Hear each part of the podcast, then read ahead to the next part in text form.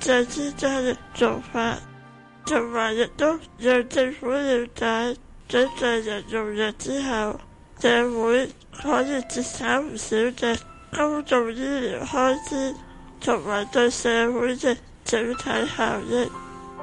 科學家花咗咁多時間同心血去研究新藥，拯救無數嘅生命，同埋改善人類嘅健康。我希望香港嘅病人都有福分去分享醫學昌明嘅成果。我好高興特首你喺首份施政報告裏邊提到對不常見疾病提供援助，又喺公開場合承諾政府會主動聯絡藥廠商討引入新藥嘅事。我當然希望可以盡快成事啦！呢廿三年嚟，我接觸無數嘅生命因 SMA 而離世，呢件事真係刻不容緩，因為如果病人早一日用藥，就會早一日停止衰退，仲會俾呢個病折磨致死。雖然呢廿三年嚟，我嘅軀體一直受病魔煎熬，但有天父照顧、超人媽媽同埋醫療團隊嘅悉心照顧，我先可以積極求存。香港係一個國際大都會，我深信以特區政府嘅能力，我好有信心。我同其他香港嘅 SMA 患者喺不久嘅將來就會有藥醫治嘅一日，到時候我同其他病友就可以繼續宣揚永不放棄嘅精神，喺社會各展所長，以生命影響生命，為香港同埋世界各地絕望嘅人。帶嚟希望。最後，我再次感謝特首林太、政府官員同市民對我哋 SMA 嘅人嘅關注同埋支持。脊髓肌肉萎縮症患者周佩珊生，二零一七年十月二十八日。啱啱聽過嘅《香港家書》係由脊髓肌肉萎縮症患者周佩珊所寫㗎。而家喺港大讀緊英文及語言學系三年級嘅佢喺信入面提到，希望新藥可以盡快用到，咁脊髓肌肉萎縮症嘅病人就唔會再俾呢個病折磨致死。就住今次要求引入新藥嚟香港呢一件事，食物及衛生局就話正透過唔同嘅渠道了解藥廠嘅意向，我哋會繼續密切留意情況。香港家書今日講到呢度，跟住落嚟有投資新世代，歡迎打嚟一八七二三一一同主持人傾下偈。世界上最靚嘅地方，點都比唔上屬於我哋自己嘅地方。呢度有我哋熟悉嘅聲音、味道，有我哋嘅將來同希望。呢度係我哋一齊建立、一齊開創落去嘅地方。二十年嚟嘅種種經歷，我哋都一齊跨過。讓我哋繼續向前，成就香港，同心創前路，掌握新機遇。香港特別行政區成立二十周年。香港電台第一台，千禧年代，葉冠霖。沒有最好，只有更好。聲音更立體，意見更多元。我有意見，我有意見，我有意見，我有意見。面對大家唔同嘅意見，我會保持冷靜嘅態度，鼓勵聽眾作出有觀點、有理據嘅意見交流。千禧年代，葉冠霖。香港電台第一台，沒有最好，只有更好。個人意見節目《投資新世代》現在播出。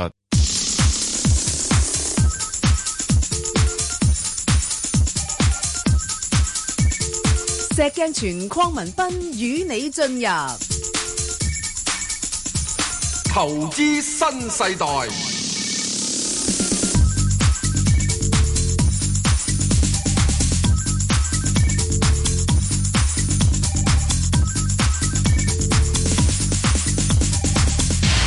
早晨，石 Sir。早晨啊，證監有牌代表 b a n g 系，多謝晒石 Sir 無牌代表啦。嗯，喂，無牌代表啊，係今個禮拜咧個市又係即係冇乜太大變動啦嗯吓，即係國企指數就做得好啲，咁啊恒指咧略為跌翻少少。咁不過咧就個別股份就比較上有啲就做得差啲喎，譬如嗯有啲手誒、呃手機嘅設備股啊，甚至乎啲汽車股咧，哇！我哋今日收到好多聽眾，我諗啦。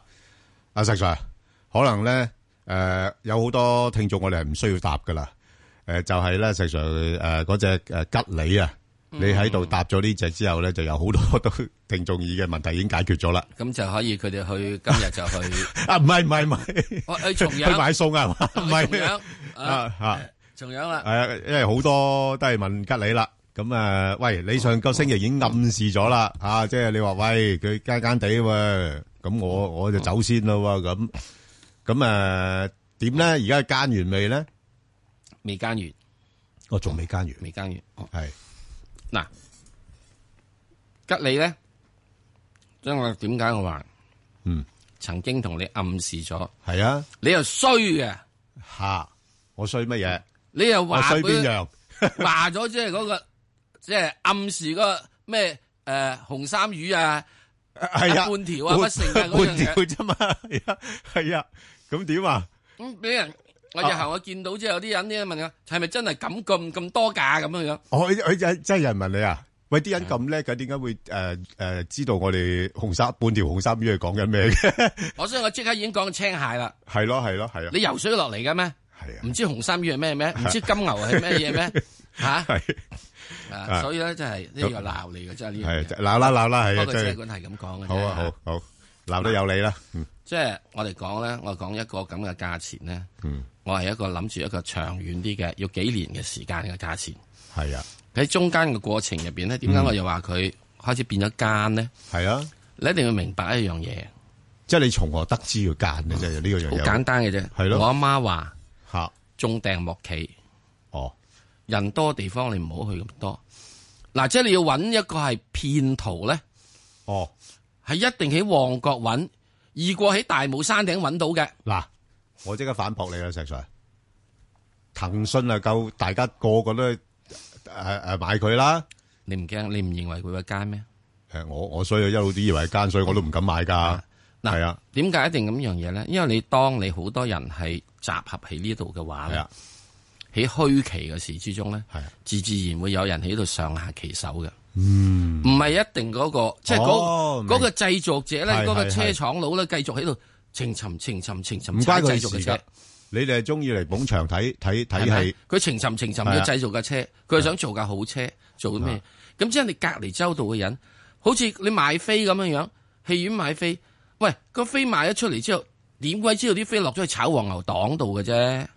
哦係咪啊？不過佢就有個條件俾啲人上下其係手啦。咁你你因為呢個人多啊黃牛黨嘅時鐘，係啊唔通佢炒黃牛黨飛，佢走去大帽山頂炒咩？啊，咪啱，嗯，係咪啊係？係所以你當你咧一日日聚中咗聚焦之後咧，就好多人就喺呢度，嗯咁佢哋會上下其手。嗱，你要睇到即係一樣嘢，大家一定要好留意就係點解？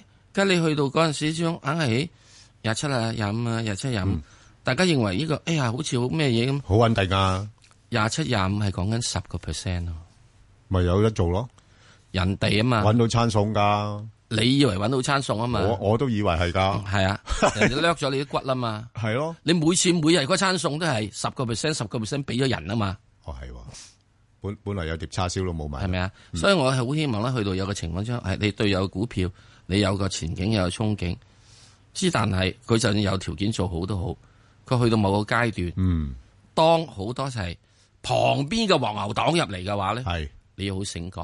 哦，你分分鐘買錯假飛，喂，咁冇人維持秩序嘅咩？維持秩序嗰個真係做車啊嘛，唔得閒，唔得閒維持秩序，係咪啊？啊啊！你認為佢哋會呢個認為肯肯放手喺呢個價位度出貨咩？嗯，咁呢個點解騰訊我係咩？喂，騰訊阿馬生一路一路出緊貨啊！好，翻嚟再講啦。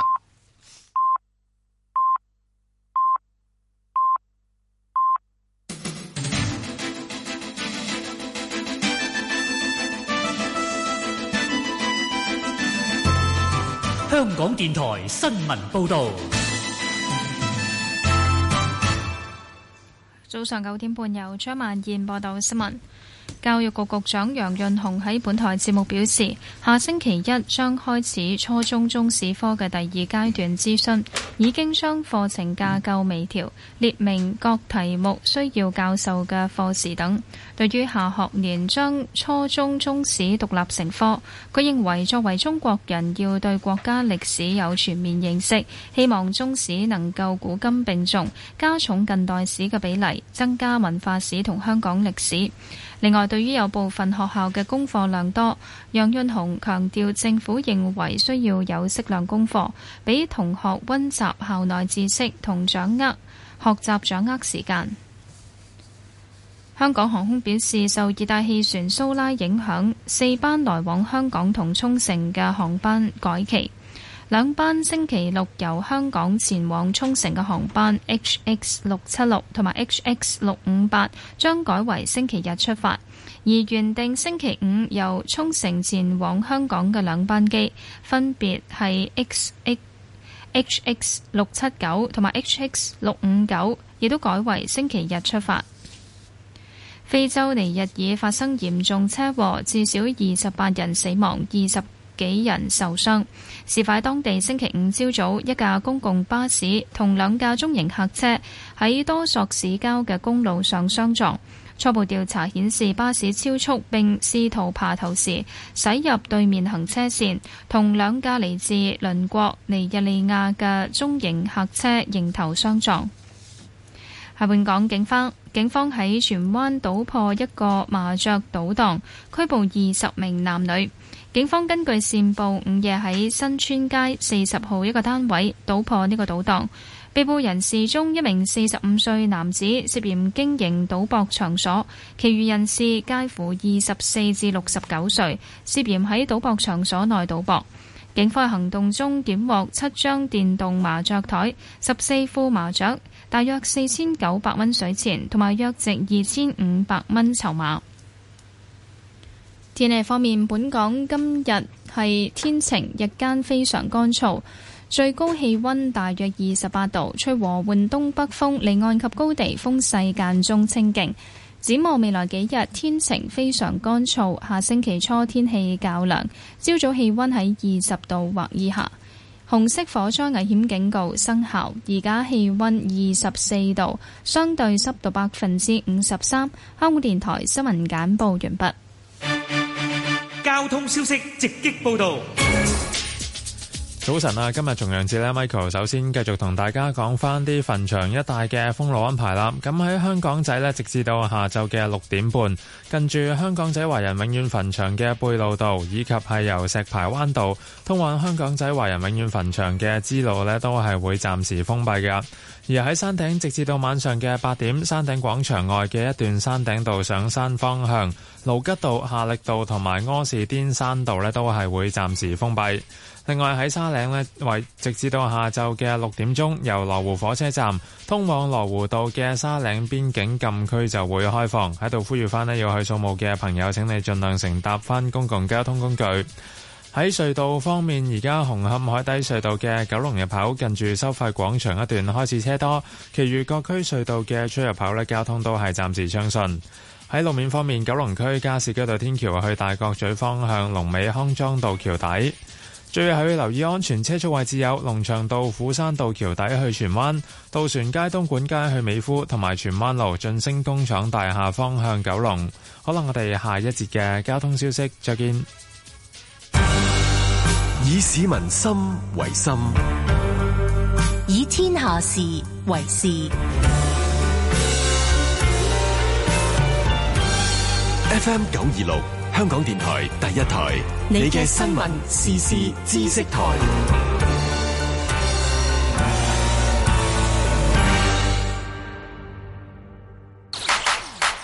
對政策施政有意見，有咩方法表達最直接？星期六問責，對沖基金你有咩信心解決到呢個問題？請你咧用一個有良心、講真話態度講嘢。我希望司長着力多啲本土經濟。逢星期六朝早八點到九點，林永文、陳景祥。早晨，鄭生。早晨，林生，請講。廖生早晨，完全同意阿張生嘅睇法。多謝林生嘅意見。香港電台第一台，你嘅新聞時事知識台。保險業監管局由二零一八年一月一號起，向投保人收取保費徵費，金額係保費嘅百分之零點零四，而且係有上限嘅。少少徵費就可以加強對保險業嘅規管，同埋對投保人嘅保障。保監局會透過保險公司向投保人收取徵費，詳情請向你嘅保險公司查詢。保費徵費雙重保障。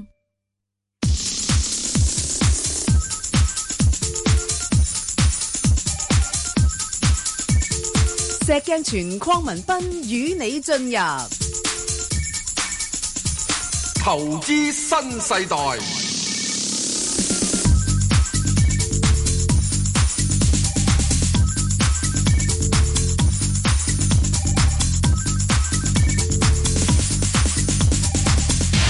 好啊，石 Sir，你你啲 fans 咧話係都要堅持要同你直接對話，咁所以我哋即刻接佢入嚟啦。喂，黃黃女士，你係早晨啊，黃女士，早晨，石 Sir 邊個你你好，你好係。電話 好開心，係有我我想咧問下嗰隻吉利，即係我之前賣咗賺咗錢咧，就廿五個七咧就買翻，咁而家點算？好唔好貨？嗯好啊，仲有冇其他問題仲啊？有三百八港交所買唔買得？嗯好啊，誒五號匯豐買唔買得？係誒一三九八工商銀行買唔買得？哦，ờ, 誒二三八二舜宇光學買唔買得？哇，即係你而家都冇乜貨喺手噶，Ờ, 誒三百八港交所有啲有啲係嘛，即係都仲係等買嘢多係咪？係係。好啊，咁啊石 Sir 你或者答咗佢頭嗰三隻先啦，吉你係啦，唉，真係我好唔想講價，係即係去到一樣嘢，俾個價嚟啦，石 Sir。嗱，我會覺得啊嗱，即係如果唔從係呢同埋我我使唔使止蝕，定係揸住佢？係吉利。係啦，呢個而家就係最大嘅問題啦，嗱即係你25蚊買個啦勢就弱咗，個我你廿五蚊買咧，廿五個七，啊廿五個七買咧，你又唔需要暫時咁擔心。咁佢都係去到廿四個一啊，廿四個咩到啫嚇。咁樣咧，我估計佢咧，我估計佢咧就可能會有機會係會落翻去係廿二蚊邊都會有機會嘅。嗯咁之但係去完廿二蚊邊咧，我又覺得佢未玩完嘅。嗯咁啊，始終咧，你喺廿五蚊咧，唔係話叫高位，就算喺佢之前嗰啲二十七蚊到個位咧，我都唔係覺得係佢永久高位，我唔覺得係呢樣嘢。啊咁啊梗係啦，同你嘅暗示價仲有一段距離。蚊邊個保唔保貨啊？嗯，嗱，我會覺得你咧，如果去到廿二蚊邊咧，你可以試補少少啦。嗱，我咧都係諗住 係喺，啊我知你 啊，係啊，你啊廿二蚊你係心喐喐噶啦，廿又會二或者即係嚇，係啊，最好係低啲咁啊多多添咧，仲有咁冇又啊？唔好低過嗰個喎。誒，低過你又 唔敢保啦， 即係我覺得就係最主要咧，即係之前咧係太多資金湧入，係呢啲資金咧，你要記住，呢啲資金咧，佢哋冚冷得起，大約係可以點咧？由十二蚊到開始咧，嚇，或者係十五蚊到係大量湧入嘅，咁好心理論佢哋喎，利潤好深嘅，係咯所以咧啊，你要到咁上下時之中咧，你唔俾佢咧，即係係要咯嘔晒呢班友仔，嚇佢都震一打到個嘔泡出嚟震之一後咧，震先啦，係啦，就比即係較即困係暫難。時都係揸住佢係咪？你暫時揸住得嘅，好嘛？即係其他亦都順便帶俾其他朋友。咁你話係咪廿二蚊就要入得咧？因為佢一定要廿二蚊，我真係現在唔敢講嘅。嗯，因為你知道黃牛黨，佢哋揸住咧，佢又有錢、喎，係佢又有飛、喎，嚇，嗰度先死啊嘛，嗯，係咪啊？佢有飛冇錢咧，係佢就一定係要出貨；嚇。佢有錢冇飛咧，佢一定要買飛。喂，除非老闆話我而家增發啲飛出嚟，咁又唔同啦，咁佢我唔會㗎，唔使買黃牛啦。唔會㗎。我知，咁啊而家就係俾啲唔會黃㗎-我估計佢唔會㗎。俾-俾黃牛黨就係睇死呢樣嘢啦嘛。咪係咯，嗯咁所以變咗就係你出邊嘅位咧，就俾人哋即係好似而家啲樓咁樣樣，你要唔要啊？啲樓咁有陣時唔係嗰個地產發展商賺咗，係嗰啲炒家，即係地產發展商嗰啲，佢買出嚟時俾炒家即係炒咗上去，即係好似你而家 iPhone X 咁，Apple 啊賺得多定呢個炒家賺得多啊？哇！竟然夠膽死，而家有啲話炒到呢個 iPhone X 咧，就炒到一兩萬兩萬幾萬喎。咁啊喂，但係有時炒交都炒窿㗎喎。咪係咯。係啊，都唔一定所以我唔贏硬知道幾時啊嘛。㗎，係啊，咁所以最主要就係呢樣嘢咧，嗯我會覺得時間上，時間上我會覺得佢真真正正要捱翻一個月，嗯，我先比較容易睇到。嗯所以你現在你問我吉你係乜嘢價，我只係有一就係喺從呢個嗰個個位度咧，我會睇係可能廿二蚊到，咁啊即係即係高位係咪未見啊？我自己認為佢高位未見嘅，嚇、好嘛？高位未見嘅，啊咁你廿二蚊度咧，咁就要起呢度咧，就要即係要將啲黃牛黨啊，拱晒出嚟先，嗯係好嘛？哦即係清晒佢先。唉，清晒先，好唔好啊？即係呢啲咁嘅濕熱嘢，清咗佢先。好啊，另外仲有邊只啊？誒誒，三八八啦，誒三八八港交所啦，嗯嗱，三八八咧，呢個咧又有個唔同嘅，三八八，三八八咧係冇乜咁多黃牛黨嘅，嗯，因為重皮啊， 係誒誒，處貨都重俾㗎，係啊好重皮啊 係啊， 我最近睇到啊，有一間公司係佢炒三八八，竟然炒到蝕出㗎，咁緊要，佢嘅入價同佢呢個咁價呢個價位入唔入得啊？嗱呢個價位我唔入住嘅，呢個價位唔入住，因為時間上面咩咧價先入啊時間上面咧，我認為我而家認為你仲要俾多一個禮拜，嗯，過咗嗱呢個就唔同吉利啊，吉利我要俾一個月佢睇喎，呢個咧我要睇一個禮拜，點解？因為咧你跟住之後咧就嗰個嘅係誒期指結算啦，就嚟有業績啦，十一月八號有公業布績啦業，績好冇啊？嗯咁咧佢個業績咧應該理論上咧就比上一轉嘅咧平均每日佢成上轉講話每日平均每日係誒六百幾億成交嘛佢。幾時公布業績㗎？誒，十一月八號，啊，九月八號啊？十一月八號九月八號。係啦咁我估計佢咧，到時公佈嘅時鐘嗰樣嘢咧，就會係比嗯較係誒咩嘢嘅，比較上面係誒誒，即係業績咧，應該嗰個每日成交量係升咗嘅。咁第三季都仲係做得幾好嘅，係個市係啦係咪啊？個市仲係位，係咯，啊即係應該可能去到即係比較好連少升少咗嘅成嚇八個月咯，九個月添啦嚇。咁嗯市場亦都係憧憬一樣嘢，嗯，你只要改咗同股不同權，你肯接受嘅話，係啊，係好多呢啲咁嘅國內呢啲咁嘅誒咩啊？我分分鐘連阿里巴巴都翻翻嚟啊！唔出奇噶，佢而家就係想吸引翻呢啲人入嚟啊嘛。咁你話哇，整只阿里巴巴翻嚟，係啊你認為港交所應該升五蚊定升十蚊呢？係，嗯係咪啊？即係淨喺呢個價位啊！所以我自己覺得，如果佢去到呢度嘅話呢，能夠去到第一二一五或者二一七，嗱點解呢？因為我真係唔知班期權大佬嗯係你喺呢個禮拜一你點翻，同埋完咗禮拜一之後你點翻？啊期指結算啊啦，係啦，我覺得最大嗰樣嘢嘅變化呢，唔係喺禮拜一，啊係喺十月三十一號哦或者點解一咧。即係場外嗰啲，係啦，場外嗰即係啲，二一七到二一七到買唔買得㗎啦嚇？唔係，我會覺得咧，我會等佢睇嗯二一七你買咧，或者二一五買啦嚇。當然啦，我又覺得最好就二一五買啦。咁二一七或者二一五買咧，嗰、個即係嗰個、呃、下面嘅風險咧唔太低，即係唔唔多嘅。係嗯咁啊，上面咧就望點咧。咁、我今次如果真係佢再醒上去咧，二三零唔係我個係頂位價，嗯，好嘛？二三零五個頂位㗎。如果佢真是再嚟咧，點解咧？因為你跟住嚟到嘅時嗯鐘，你無論點都好咧，你會睇到就開始啊誒嗯 MSCI，你嘅第一季開始啲人喐嘢㗎啦嘛。係，好啊，好嘅，好啊，咁啊，搭埋匯豐啦，匯豐咧，嗯，嗱，我就覺得匯豐開始咧係禮嘢㗎啦。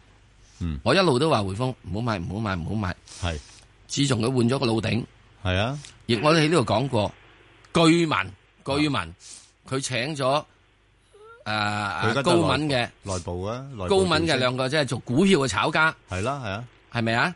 咁你咧亦都睇得到咧，佢今次都俾人罰，係未俾人罰。之後咧，你睇到咧，特朗普入邊嘅換咗聯儲局局長之後咧，佢一定將所有監管條例咧放鬆放鬆晒，啊叫你班馬騮甩繩啦。係啊，俾啲機會你做多啲生呢意個，價位入得嗱，我又覺得呢又唔好入住，你點都好都要等埋下個禮拜，嗯下個禮拜去睇，嗯，因為點解咧？匯豐好似幾時公布業績啊？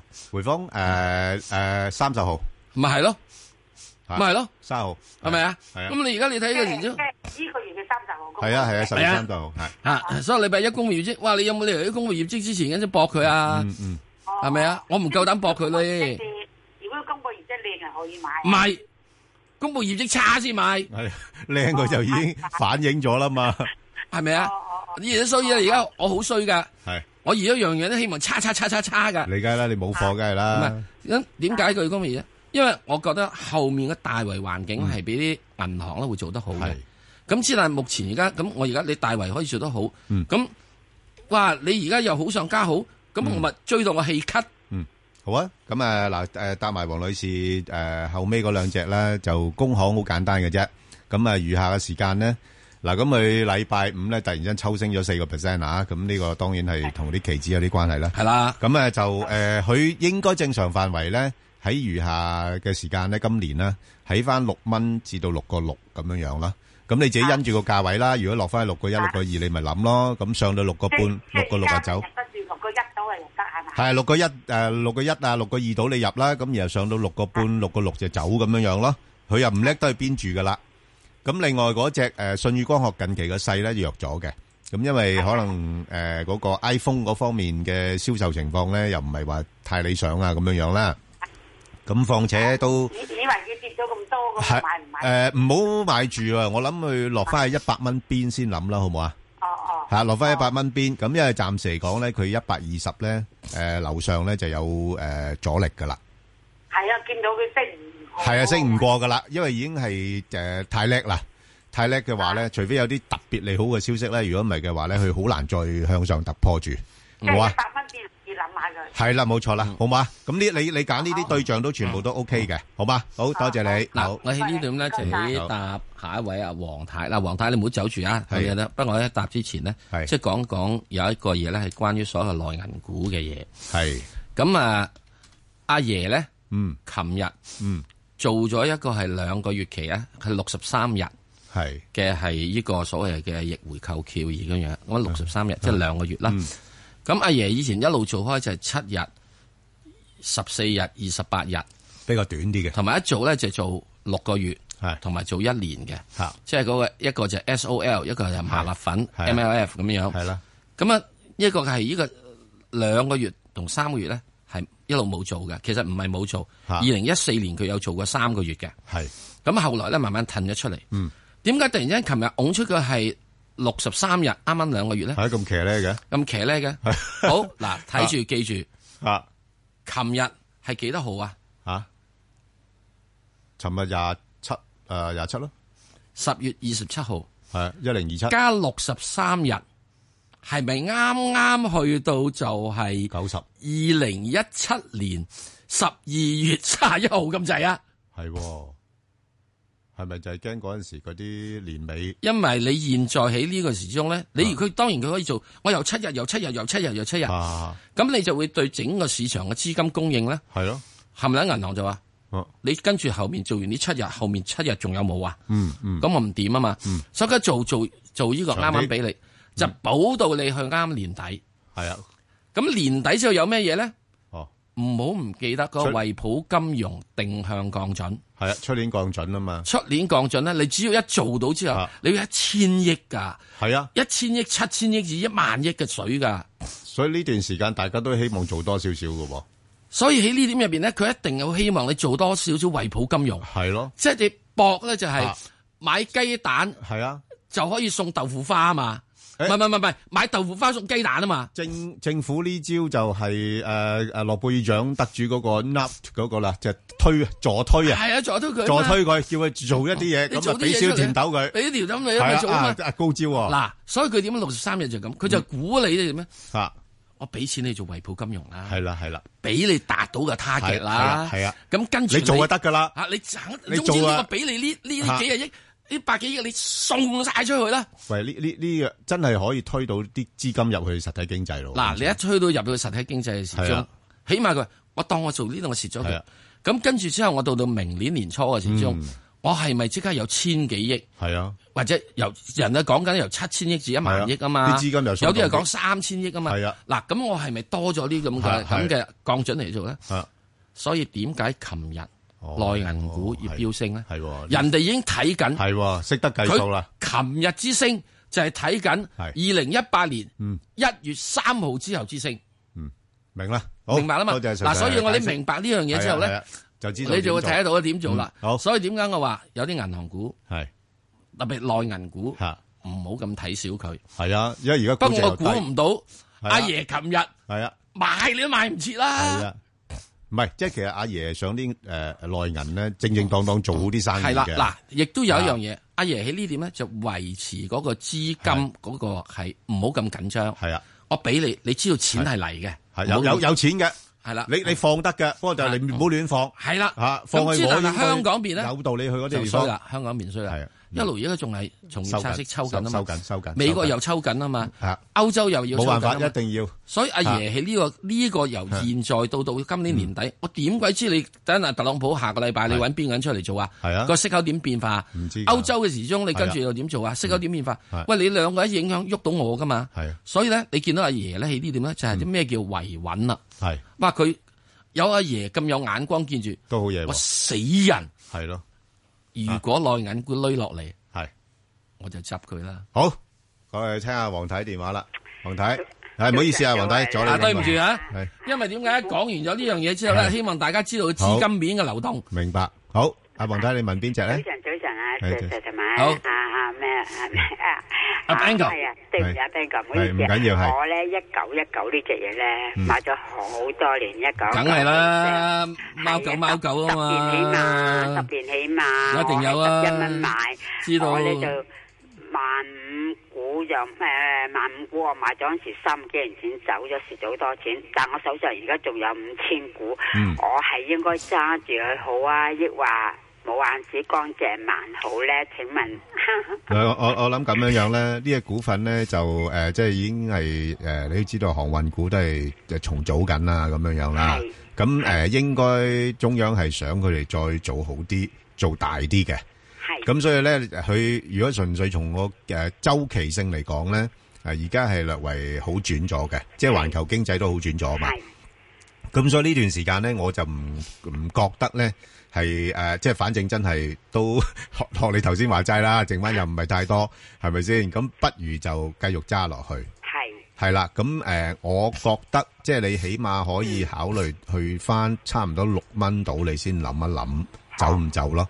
即係終歸都係要走咗去噶啦。誒、終歸都都係要，因為你知道啦，即係始終經濟都係周期性噶嘛，佢都好難話回復翻好似上次咁高位噶啦嚇。不過只不過係暫時睇咧，誒、我可以俾啲機會佢先係嚇。等等到六蚊嘅時候，我又再評估下當其時世界環境點樣樣咯，都好難講嘛，係咪？係係，我明我明。嚇，咁起碼暫時嚟講個勢咧都仲係向好嗰邊嘅，係好唔好啊？哦，好啊，好嘛好啊，因為佢都都仲係比較低嘅個股價，因為係啊。好傷啊，跌得我。明啊明啊，唔好所以唔好理 佢啦，唉，費事，唔係我驚你咧，而家你沽咗咧，佢再升你仲傷啊，即係個人個心咧吓手，上只係得五千。啊係啦係啦啊三幾年已經放咗萬五嘅啦，已經已經。係係啦係啦，由佢先啦，好嘛？好啊嗯好啊好啊，唔該好好，晒多謝好耐你都唔該，啊好唔好係使，咁好嗯好，拜拜拜拜，嗯，阿劉女士係系啦，兩位主持好。係女士你好誒我想問嗰隻一六三二善源控股，我諗睇下佢而家近排跌咗咁多咧，诶、可唔可以入少少诶睇下咧？喂，阿阿阿石 Sir 呢 只嘢咧，我哋嗰陣時都提過下嘅，即係佢佢即係做嗰啲 越南河粉嗰啲咧嚇，啊即係越越盞品牌嗰啲餐廳啊嗰啲咁樣樣啦，咁啊都係一啲連鎖店嚟嘅。嗯，不過佢舊年咧即係仲係冇錢賺，嗯嚇咁咧就誒兩蚊嚇，即係舊年十一月咧兩蚊上市，誒嗯而家升到而家呢啲位。啊，即係曾經、 曾經、曾經都真係升咗好多嘅，嚇咁啊！而家稍微回翻啲啦，嚇即係最高嘅時候兩蚊上市，去到廿蚊，最高去到廿四蚊、廿五廿蚊。蚊係啦，而家落翻嚟都係呢個係就變一啲人10會蚊覺得好抵喎，係好調覺得好調咗成抵半有多喎，啊你唔好唔記得佢係仲有個兩蚊。係啊誒，我唔睇下邊嘅，我 睇睇上邊由上邊碌落嚟，係我咪覺啊得幾多？嗱喺呢個過程入邊咧，我會覺得佢曾經喺大約喺呢個六個八七蚊嗰度咧，即係上一市之後咧，彈咗上去十幾蚊之後咧，就落翻嚟喺七蚊度咧，就再跟住就炒就由七蚊就炒上去廿廿五蚊嗰邊嘅。貨源好歸邊啊？咁而家貨源比較貴啲邊啊啦，。八十一誒個 percent 啊，已經揸住。嗱，我又覺得係咁啊，啊，呢隻嘢咧嗯可粉啊嘛，可粉要嚟炒噶嘛，係咩？ 係係咪啊？咁咁咁你慘唔唔慘係得揾到先呢？個炒牛河咩？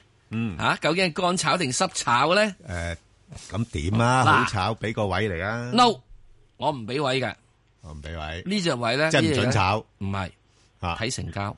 睇成交誒，呃佢佢都維持到嘅噃。 No 啊，一定要濕炒。點樣濕炒法？有水先，即即使你 要有幾日大成交，係即係有夠水， 夠水先炒你。係啦，你乾炒乾炒冇用，冇用啦係，乾炒就係炒兩日三日。係啊係啊，你第一日炒起咗，第二日我撲入去，第三日已經碌翻落嚟。係我點出貨啊？OK，係咪啊？所以一定要濕炒。嗯，所以一定要有夠成交。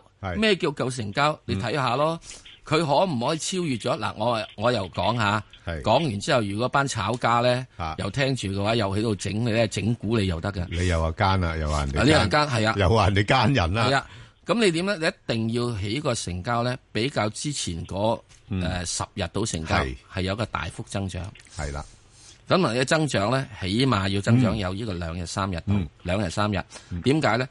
如果你由廿幾蚊碌到嚟十幾蚊，你炒翻上去，第一炒我俾你去到呢個十二蚊，嗯係喂後面你都可能去呢個十七八係咪啊？嗯你十二蚊之後 alert 咗我，睇到嘅大成交，咁我上面跟三蚊好唔好啊？好，好啊，就係咁樣啦。好啊，所以咧冇水唔炒，好睇住成交炒，好。你幾時泵水入嚟咧？嗱呢只嘢咧，我就覺得係一定有班炒友喺度嘅。喂，咁你好容易炒啫，啲貨咁乾，係嘛？所以乾 炒就唔好炒， 係啦，即係好啊係，OK，明啦乾炒牛河唔好就係一定要係呢個即係食濕濕炒牛嗰河啲，一定濕炒嗰啲。乾炒冇乜益啊！啊，唉天時先時而係家啊乾燥，係啦冇錯濕炒補水分。 OK，好，我再聽電話，李女士，李女士，喂，你好，係係啊係我想問三三五五啊，好啊，幾好啊！我就係話佢啊，應唔應該買？我未有貨。未有貨啊嗱，佢就十一月七號咧會公布業績噶啦。係咁嗱，呢排咧我哋觀察到咧啲半導體嘅股份咧，即係譬如好似中芯國際啊嗰啲啦，或者其他嗰啲咧，誒係誒做得相當之唔錯嘅。係啊，即係譬如好似誒華虹啦、星期五咧，誒又係升咗成七個 percent。咁呢排資金胃口咧，誒係對呢類型股份咧係比較上誒有興趣，因為誒環球好多電子產品啦。咁誒佢哋有啲短缺嘅情況嘅，咁所以誒係、可以嘅，因為尤其是佢而家股價咧就落翻嚟差唔多過一嗰度咧，係都唔係好肯跌啦嘛。係咁所以我估佢可能喺業績之前咧係有機會略為追翻上少少，係啦。咁即係變咗暫時你睇佢應該喺翻啊過一至到大概過三度啦，嚇、你你就要走啦。哦，係啦，係啦。啲係可以買，但係就過三一定要走誒、啊。呃短線我講短線啦如。果長線咧，如果長線可以睇高少少嘅嚇，因為即係成個行業嚟講，暫時都係幾好啊嘛，係係嘛？可以睇高少少，因為佢啊啊，即係誒歷史嚟講啦，零六年咧曾經做過差唔多兩蚊嚇，咁所以你可以呢個作為一個參考啦嚇，即係係即係可以睇住個業績啦。反反正佢上半年嘅業績咧已經差唔多等於舊年全年㗎啦。係係啊，所以個業績今年唔會話有啲咩驚嚇性嘅，咁就變咗可以搏一搏啦，好嘛？好啊，OK，好，誒唔該啊好唔使好。誒，跟住阿張女士，張女士唔係不過張女士啊，嗱，你又等等我，我又多口，係我誒，即係你講你揾隻呢個創維數碼，我等陣再講。係，我即係咧好鬼死憎啲先炒家嚟，喺度掠人嘅，所以一定要話俾大家知咧。喂，啲炒家有時誒都係幫大家誒係搵下錢嘅，所以我就會咩大家咧，吓，即係講啊講，一般嚟講你咁樣嘢。嗱，我正話講要濕炒啊，係啊，嗱，之但如果有樣嘢，嗯，佢係乾炒跌咗落去嘅，係突然之間吓跌得你呢個三五啊乾七跌個 percent 乾跌，吓嗱入少少，係嗱濕跌咧啊就大劑 啦，濕跌就即係人哋出你唔好貨入嗱，即係咁講，我簡單講啦，濕跌咧就代表出貨，係啦，乾跌咧就代表震倉啫，係啊，可以入貨，係啦，OK，如果要炒上咧，就一定要係濕炒，係係係咪啊？係所以我哋係哦就大家一定要發揮呢個群眾智慧。哦哇！石 Sir 嗰啲果然炒手喎，得喎，有兜得兩下喎，你都。發發發生群眾智慧係，因為你班炒家咁黃牛黨喺度啊！咁你即係為而家即時為呃揭咗人哋啲天書出嚟啫。我冇揭天書，哎喂，咁唔靚噶喎又。按住呢個《孫子兵法》辦事，係咩？咁你講到。所以我就講啊啦，嗱，既然你氹睇，又要諗諗啦，啲人嘢可能有變招嘅，不過變招㗎無論點都好啦，留意啊。北移動，時速大約二十五公里，橫過琉球群島並逐漸增強。本港今日天晴，日間非常乾燥，吹和緩東北風，離岸及高地風勢間中清勁。展望未來幾日天晴，非常乾燥。下星期初天氣較涼，朝早氣温喺二十度或以下。紅色火災危險警告生效，而家氣温二十四度，相對濕度百分之五十二。香港電台新聞簡報完畢。交通消息直擊報道。早晨啊，今日重陽節咧，Michael 首先都係提翻大家啲墳場區嘅封路安排啦。喺柴灣咧，為咗配合市民前往柴灣墳場，直至到晚上嘅七點鐘，柴灣環翠里部分嘅歌連臣角道、連城道以及係柴灣華人永遠墳場一帶咧，都會有封路同埋改道措施。除咗專線巴士同埋小巴路線十六 A、十六 M 同埋十六 X 之外呢，其他車輛都係唔准駛入連城道同埋歌連臣角道嘅。部分嘅巴士路線呢，亦都係需要改道行駛。而喺和合石呢，直至到下晝嘅五點鐘，橋頭路、銘賢路、和家樓路同埋和合石墳場內嘅所有通道都係需要暫時封閉。而喺和合石一帶呢，亦都會有唔少嘅改道措施，揸車朋友經過請你要特別留意。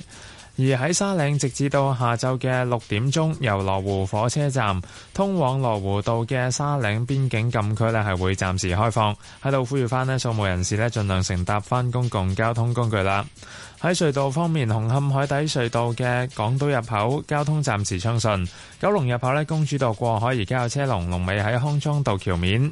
喺路面方面，九龍區加士居道天橋去大角咀方向車多車龍排到康莊道橋底。另外喺新界西貢公路入去西貢市中心方向車多繁忙，龍尾去到白沙灣碼頭。另外喺其他封路方面呢，提一提大家受到路陷影響，而家聯合道近住賈炳達道一段來回方向分別都有部分行車線受阻。特別留意安全車速位置有龍翔道、虎山道橋底去荃灣、渡船街、東莞街去美孚，同埋荃灣路晉升工廠大廈方向九龍。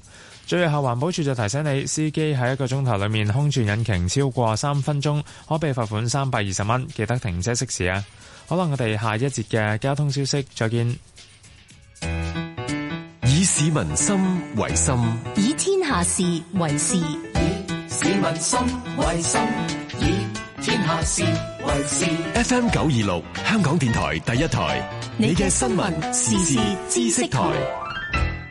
香港電台第一台嘅聽眾大家好，我係車淑梅啊。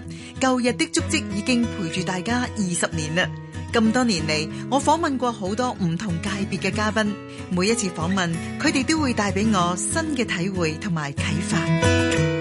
每逢星期日朝早八點到十點，舊日的足跡都有我訪問唔同界別嘅嘉賓，帶俾我哋正能量嘅感人故事。香港電台第一台，沒有最好，只有更好。喂，放假不如去郊外玩下咯。好啊。誒、呃，不過唔怕俾蚊咬咩？啲蚊可以傳播登革熱同日本腦炎㗎喎。咁我哋喺戶外活動嘅時候，梗係要做足防蚊措施啦。要着淺色嘅長袖衫同長褲，同埋搽驅蚊劑。仲有就係盡量避免逗留喺草叢度啦。想知多啲，可以打衛生署熱線二八三三零一一一，或瀏覽衛生防護中心網頁 www.chp.gov.hk。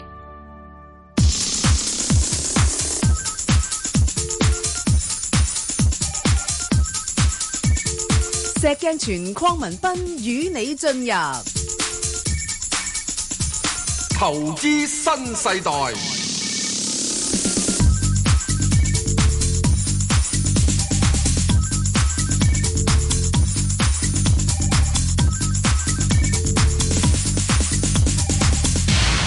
好啦，翻嚟啊，張女士啊，張女士，係早晨兩位，你好石 Sir 啊，我我想話咧，我係啱啱入咗，佢跟住第二朝就整個消息嗯情景咁插落嚟，咁我想問我可唔可以搜下佢咧？有冇機會上？我係三個八毫半買嘅，哦，阿張女士問嗰隻係倉倉位啊係係啊三個八，係嗯好啊。石 Sir 呢呢排啱啱就係又有啲消息啦，即係銷銷路又唔係幾好啊，啊，即係嗰啲咁嘅問題啦，中期又啲誒又轉蝕啊嗰啲咁嚇，嗯嗱咁點啊？呢一隻咧，我唔即係之前都冇咩點睇啊！啱講完正話呢個係啊係啊乾炒乾炒濕濕炒，炒係啊係啊跟住就係啊即係濕跌乾跌啊嘛。係啊，張女士，好對唔住你呢只係濕跌。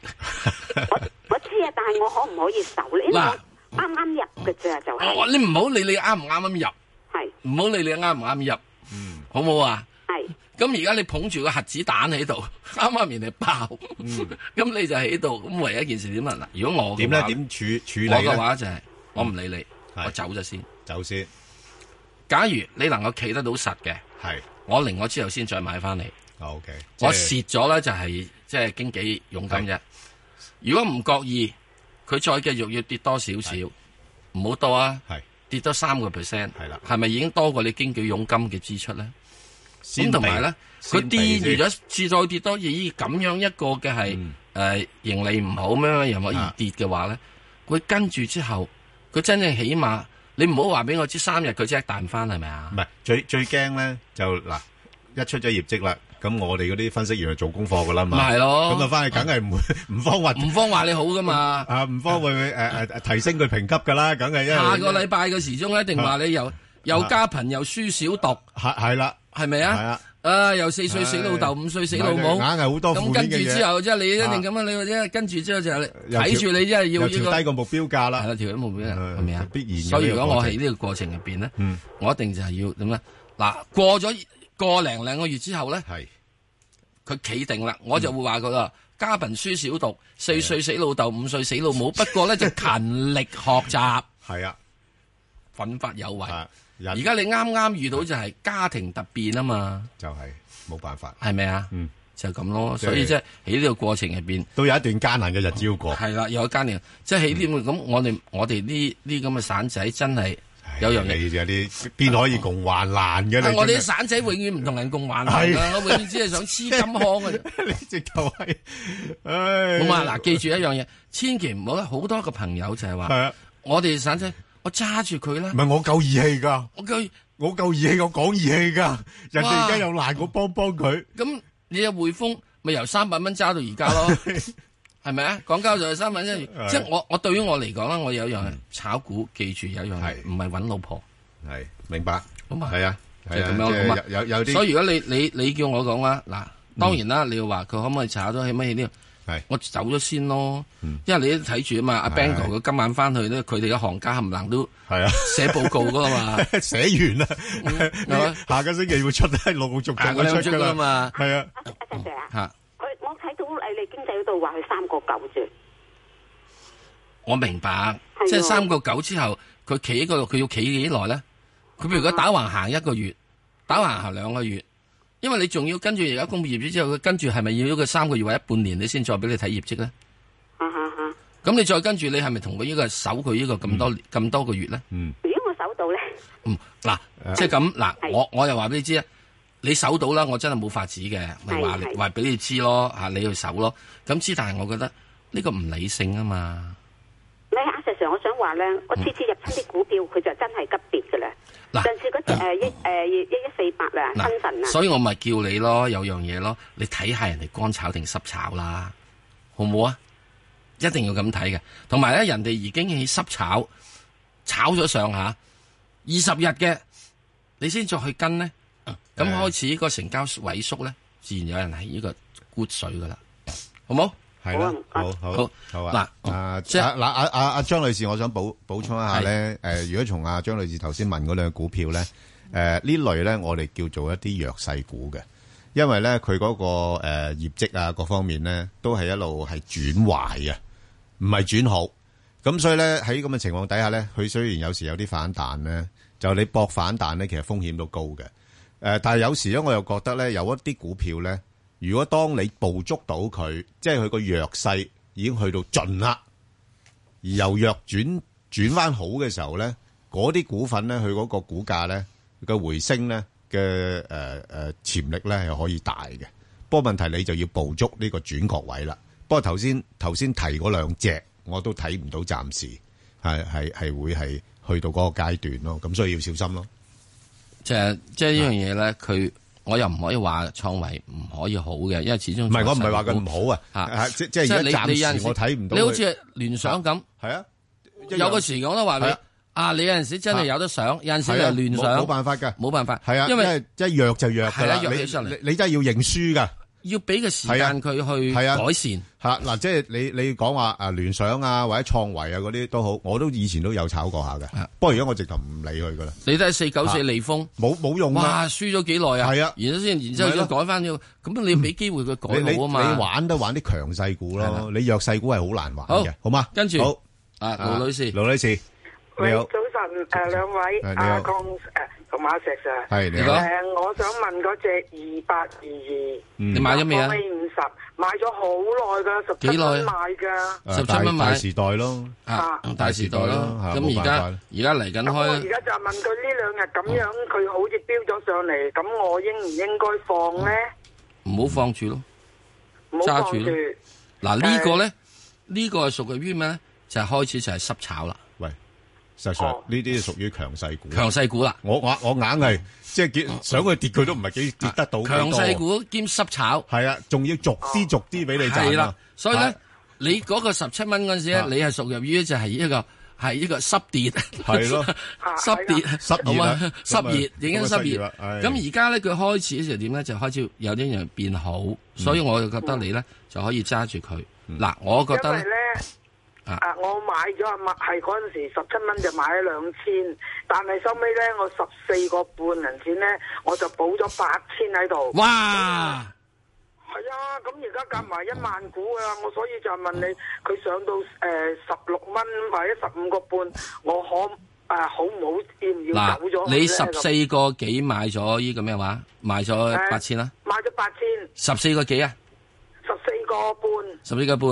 嗱，你十四個半買一八千嘅話，佢而家差唔多去到呢個咩啦？差唔多去到成呢個十五個幾啦。咁啊你八千，你上面嗰度咧就係呢個兩兩千，兩千就每每股就輸緊三蚊雞，係咪？咁你而家八千嘅時咧就每股咧你哋贏緊咧就係一蚊雞。嗯。咁於是咧你就輸緊咧就係輸緊六千蚊，就贏緊八千蚊。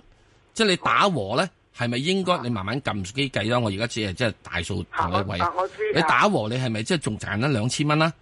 啊哦，咁樣咁你而家既然係又賺緊，跟住個勢頭又好緊，我死人都揸鬼住佢啦！係啊，我而家就係死人都揸住佢咯。哇！你睇而家即刻嚟得幾鬼死雄心， 正話你好騰雞嘅，而家就啊好雄心壯志啦，死人都揸住我已經，七啊幾歲㗎啦。唔驚。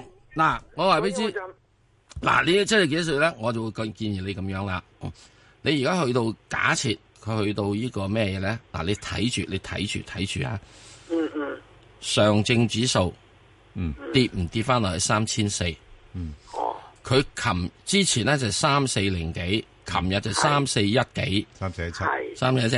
咁如果佢記住佢繼續上去嘅話咧，嗱嚟緊咧，即係剛才我咁講呢樣嘢啦，因為上證指數咧，佢入邊咧就受到咩咧，就受到嗰個嘅係誒內銀股嘅影響好大嘅。嗯咁所以如果你睇住只係誒建行同睇住個工行，如果仲係繼續升緊上去、升緊上去、升緊上去，你呢個就唔好理佢，基本上揸住佢，好唔好啊？即係你見到有工行同埋呢個建行，佢唔覺意點碌咗落嚟咧，上證指數又衰咗落嚟咧，咁你先至再考慮。阿阿盧女士啊，俾你參考下，因為呢類嘅，E 诶 ETF 咧，我都揸咗嘅。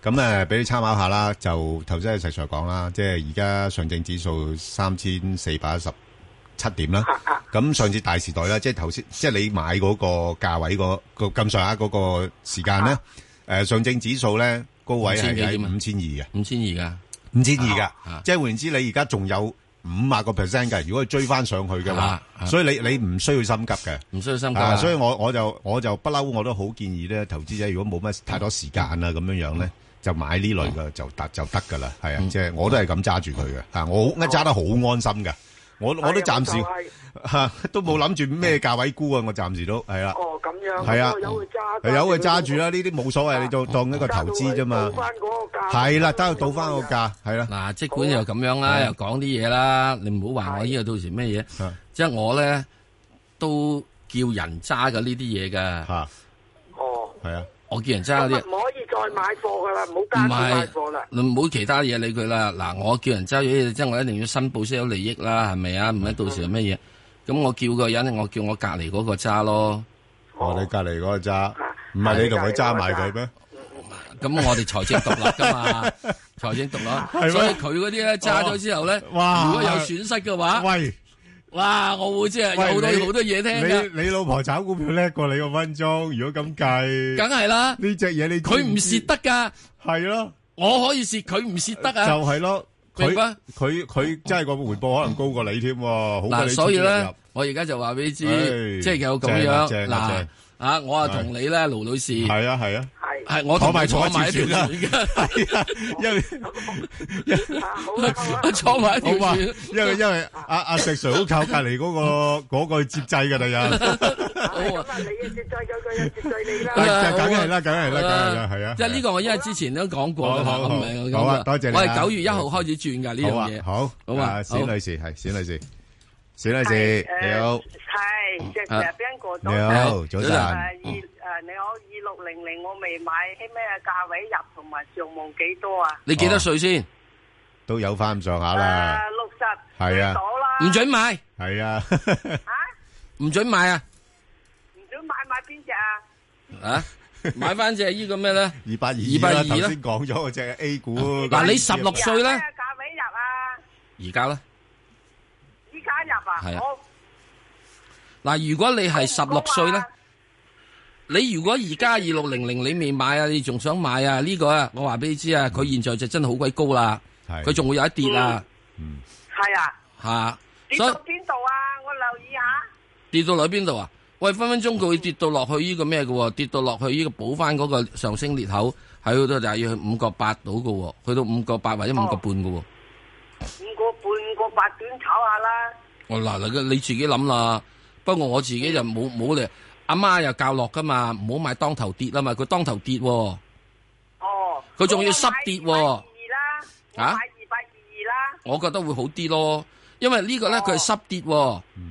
琴日嗰時咧大成交下跌喎，破穿呢個幾條平均線喎。我睇咗好耐啦，未買咋，就係睇下先問打到唔好咯，電話嚟問下你哋唔好咯，因為點解咧？呢啲咁嘅嘢嘅咧，佢平平白白咧係即係佢第一之前又升咗好多，到到而家嘅哦話，佢啱啱開始咁樣即係以大成交下跌咧，我估計啦，下面咧仲有啲其他嘢要跟尾嘅，咁呢啲就無謂啦。即係我又話呢嗯好啦好啦嚇，你你年紀又唔好，因為你十六歲我唔介意你買喎，係咪啊？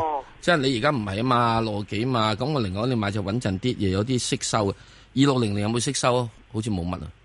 二六零零佢炒炒股嚟嘅，係你都知道炒股冇冇乜息收，咪係咯 而今年開始賺翻錢，應該有啲息派下嘅，今係年就啊，所以佢咪升咗上去咯。不係啊過升咗上去之今後，而年家有跟住你打橫行啦，係啊係啊，係嘛？升翻上哦去打橫我行唔啦。聽晒你哋話啦啊，唔好咁係啊講，唔好聽晒好我啦話。好即係我希望你咧，即係到唉時即係啊，唔使即係咁咁煩憂，因係為啊，即係唔係呢啲買得安心啊嘛，係啊，因為282始終買得安心年紀大咗之後冇咧，謂煩呢啲嘢啦錢真係啲錢真係好咩㗎，同埋嗰啲咁好辛苦啊樣炒出炒入嗰啲難揾錢嚟㗎，難揾錢唔係咁容易㗎，成日都黃牛黨喺度， 就係咯你隻隻吉你啊，都俾人哋係咯吉到你咪你就係咯，係咪？好，咁啊，好啊我哋再聽阿黃太電話啦，黃太，喂係喂喂你你好啊，黃太，係你啊好啊，，你兩好位，係主持人啊，係你好唉，冇冇打電話俾你哋兩位好耐係啦，多謝多謝多多謝多謝多謝謝你。好啊，點啊？你有咩問題啊？我我想問一二九九呢個友邦幾好啊，揀位買咯，啊，揀位買，揀位買，但係我買咗高位咧，哦，咁冇辦法啦，高係位啊，就嗯我我買咗六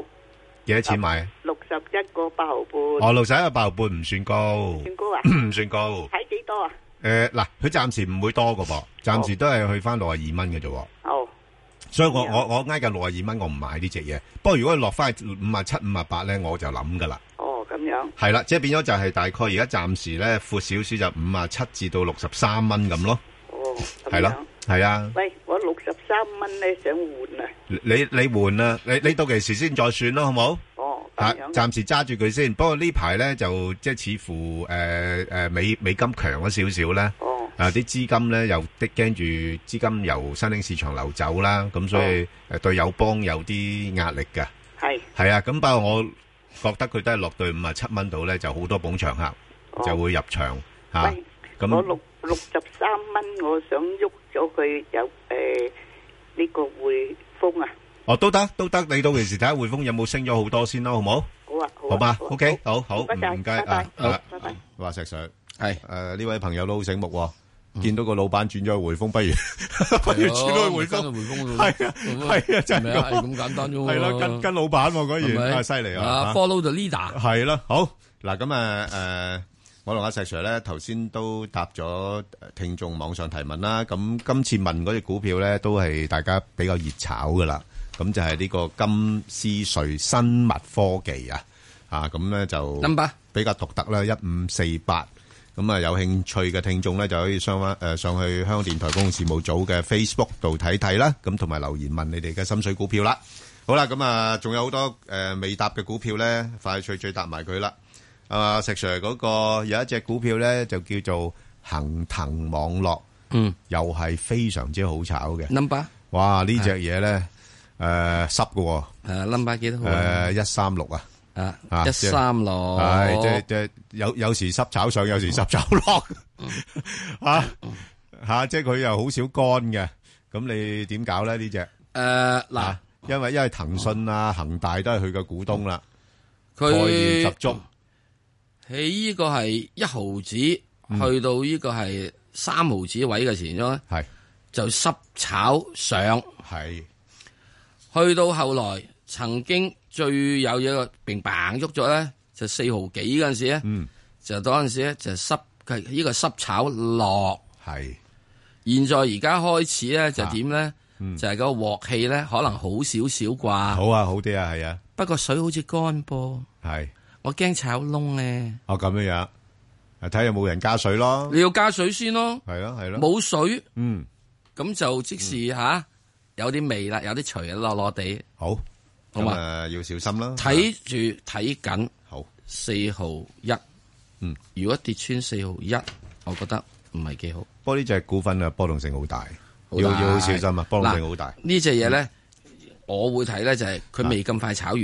係啊，我知，不過六十歲以上，我真係建議唔好炒呢六個。十歲就唔好啦，十六歲就冇乜 所謂，係咪？啊三十六歲都得。系啊，十六歲都唔好啊，未成年，心智 未成啊心智未成熟，唔好三啊。十六歲啦，係啊係啦咁呢係啊啲咧，你就可以點咧？如果啊嗯佢真係有跌穿咗落去，真係四毫子嘅話咧，就不妨執少少。 OK，誒，因為我覺得佢哋仲未炒完嘅，嗯咁啊應該上翻就就係去可能，就如果四毫子執到之後，去翻四毫四個八四毫八啦，係你都廿個 percent 啦，好啊，係 OK，好啊，咁啊，另外一隻股票咧就係、呢、個啊 誒新華保險啊，嗯，咁啊啱公布咗個 Number 呢誒一三三六，嗯，啱公布咗個業績啦，咁就頭嗰三季咧就順利增長咗五個 percent，咁咧我就覺得咧保險股裏邊嚟講，佢相對嗰個增長係比較遜色啲啦。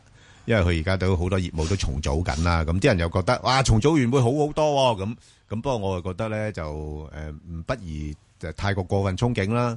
咁再加上而家股價咧係挨近翻啊今個月嘅高位啦，咁所以我就喺呢 啲位我就唔建議啊。不過呢個股份咧就事實上亦都好多捧場客嘅。嗯，咁佢落到去咧，即係大概咩位可以諗咧？咁如果落到去大概四十五蚊度咧，係可以諗嘅。咁啊，暫時上邊咧唔會多啦，嚇，嗯即係都係喺翻五啊一、五啊二咁，所以而家直播率唔高嚇，咁嗯可以等一等。好，好。咁另外一隻咧就係呢個誒中銀誒中國銀行啊，石 Sir 三九八八啊，母公司哦母公司啱唔啱你胃口？呢隻係啊，呢隻誒，如果我有咁多銀行股嚟揀咧，係你會唔會揀佢？特別而家喺阿爺照顧銀行嘅資金面咧，係我唔揀佢。啊，咁奇怪，你唔揀佢揀邊只啊？唔夠進取。哦，啊咁我會揀嘅就係九三九，係工行，係招行，哦，以至交通都得。哦，係唔揀佢？因為佢太穩陣啦。哦，咁買銀行股要穩陣嘅喎。哦我或者份份揾農行，哦，因為嗯，呢只嘢中銀佢唔係做咁多，佢係做大客户去啊，出邊噶。係嚇，唔係做啲惠普嘢，唔係做農村嘢咁多啊。嗯，好啊，咁啊，所以你見到佢佢未變新高，係你而家建行啊咩工行咧冚唪唥去新高。好啊，好。咁啊，另外一隻咧就係誒一一四咧，華晨中國。咁啊，大家都知啦。咁啊，最主要係做寶馬嗰啲車啦。咁、咁哦啊呢啲咁嘅誒名貴車啊，咁啊中國又話講緊中產階級無聲啊咁樣樣咧嚇，即係都未來誒、都換車咧，都係一個潮流趨勢嚟㗎啦，換靚車啊！咁啊，所以誒、都可以留意㗎。不過呢排因為成個板塊咧係誒有調整壓力，咁所以唔需要咁咁心急啦。咁如果佢有啲機會落翻去大概十八蚊咧，就可以諗啦。咁暫時上邊咧就去翻大概係廿二蚊度咧，佢又有阻力咯。咁即係呢只又又真真係十八廿二啦，嚇、嗯即係可以諗一諗嚇。好啦，咁另外一隻咧就阿阿阿石 Sir 簡單單答埋佢咧，就係嗰個騰訊啊，因為呢個股份咧就大家都好好期待嘅，因為粵文上市咧就爆到熱到爆啊嚇。嗯咁點咧？對佢有冇個股價有冇刺激嘅作用咧？誒、暫時嚟講啊咧，應該佢而家打橫行嘅啫。係咁，如果你落翻去呢個係三四五到位咧，嗯，我就認真會諗諗佢。係上面目標，上面目標唔多嘅啫喎，三五幾嘅啫喎，真係真三百蚊股得翻五蚊雞炒，我真係我都唔知點炒。 O K，好。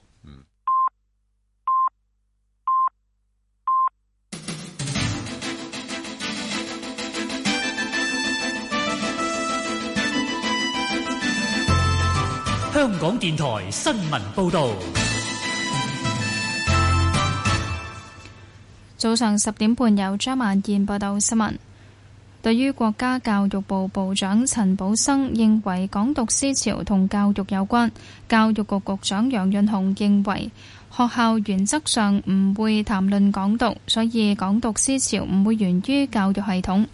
佢話陳寶啊生嘅言論並非施壓，但認為可以思考係咪可以做得更多，令年輕人知道自己喺國家嘅位置，所以要推行國教，令佢哋認識香港同國家嘅關係。對於局方邀請中學師生觀看基本法委員會主任李飛下月來港主講基本法研討會嘅直播，楊潤雄認為唔需要斤斤計較，唔應該戴上有色眼鏡看待。特區政府喺香港大會堂舉行紀念儀式，悼念二戰期間為保衛香港而捐軀嘅人士。行政長官林鄭月娥、終審法院首席法官馬道立、政府高層官員、政協、人大代表、行會成員、立法會議員同退伍軍人團體等出席儀式。紀念儀式包括默哀、獻花圈、特首同其他代表向紀念龕鞠躬。香港航空表示，受熱帶氣旋蘇拉影響，四班來往香港同沖繩嘅航班改期。兩班星期六由香港前往沖繩嘅航班 HX 六七六同埋 HX 六五八將改為星期日出發，而原定星期五由沖繩前往香港嘅兩班機分別係 HX 六七九同埋 HX 六五九，亦改為星期日出發。西班牙加泰羅尼亞議會通過單方面宣布獨立之後，喺加泰分別有支持同反對獨立嘅民眾上街。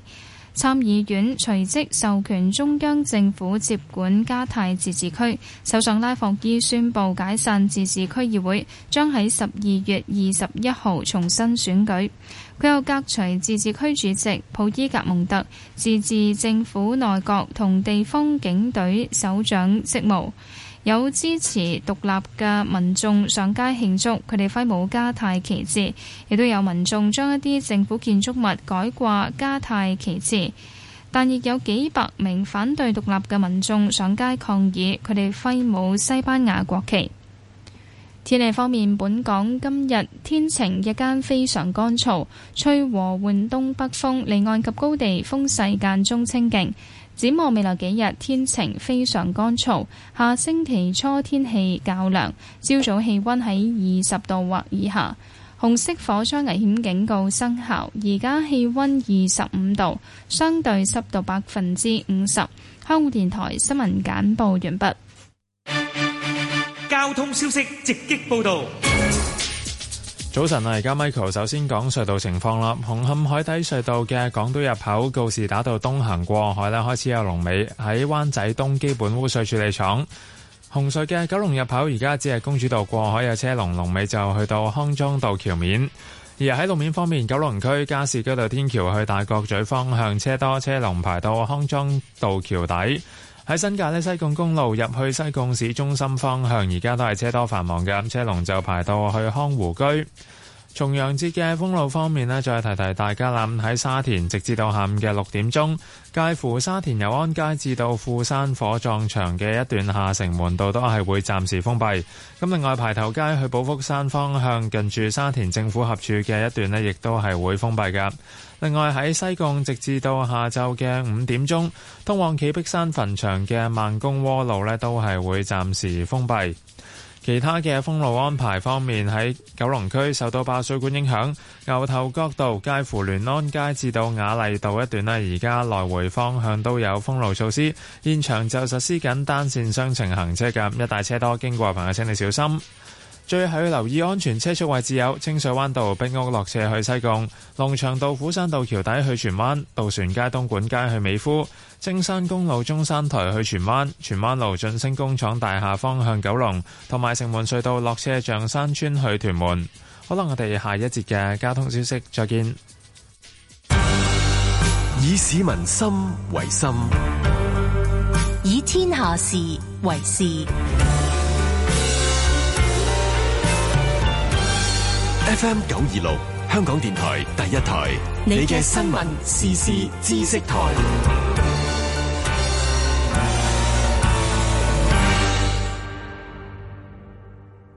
聽得聽啊得睇得睇得，投資新世代研討會，今年聽得又睇得。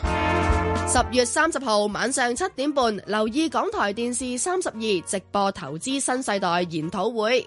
今年有恒生銀行嘅温卓培同埋中文大學嘅李兆波同我哋分析環球經濟點樣影響香港，仲有點樣分配退休資產。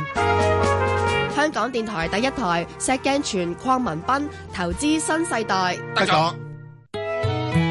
掃墓記得着淺色長袖衫褲同使用驅蚊劑。掃墓係向先人致敬，保持環境清潔，亦係對先人嘅尊重。為免蚊蟲滋生，唔好留低垃圾、食物器皿、膠袋、空罐同化寶盤要妥善清理。臨走前要用沙泥封咗插香燭嘅窿，花樽要用膠紙封口，以免積水。掃墓時請保持環境清潔。我哋一齊出去。香港電台第一台《非常人物生活雜誌》。邱以麻，啲導盲犬係咪一出世就好叻㗎啦？梗係唔係啦，佢哋都要返學受訓，仲要考試添㗎。呢個星期我哋有導盲犬訓練員李婉欣同埋失明人士陳冠霞。逢星期日晏晝一點，郭立春、邱艷主持《非常人物生活雜誌》。嗯教育焦點系列，校長做啲乜？嚟到最後一輯，請嚟壓軸嘉賓，香港公開大學黃玉山校長同我哋講下危機處理。嗰次啲學生係比較激動，甚至係粗口，嗯甚至係有啲侮辱性嘅説話。嗯作為教育界人士，聽咗學生唔應該咁講嘅。當學生咧做啲嘢唔啱嘅時候咧，我就要提出。如果我唔提出，就係我失責。結果佢哋好靜，冇出聲。星期六晚八點半，香港電台第一台，鍾傑良、何玉芬博士主持《教學有心人》。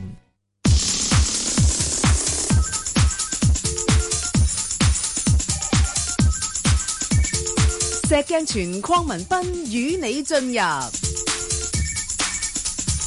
投資新世代，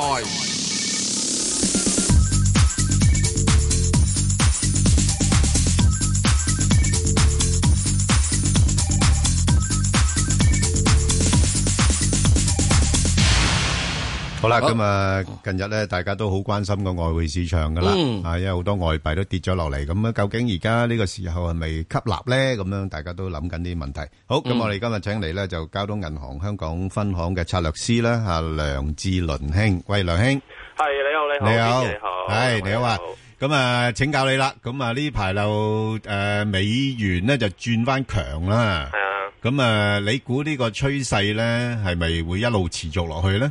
誒、誒、呃都預期係嘅，即係喺年底前嘅話呢個美元嘅走勢都會相對比較硬淨啲啦。咁就依家市場就都等緊啦，咁就聯儲局下任嘅誒、呃主席嘅人選啦。咁好快都最快應該下個禮拜都會誒、呃公佈㗎啦。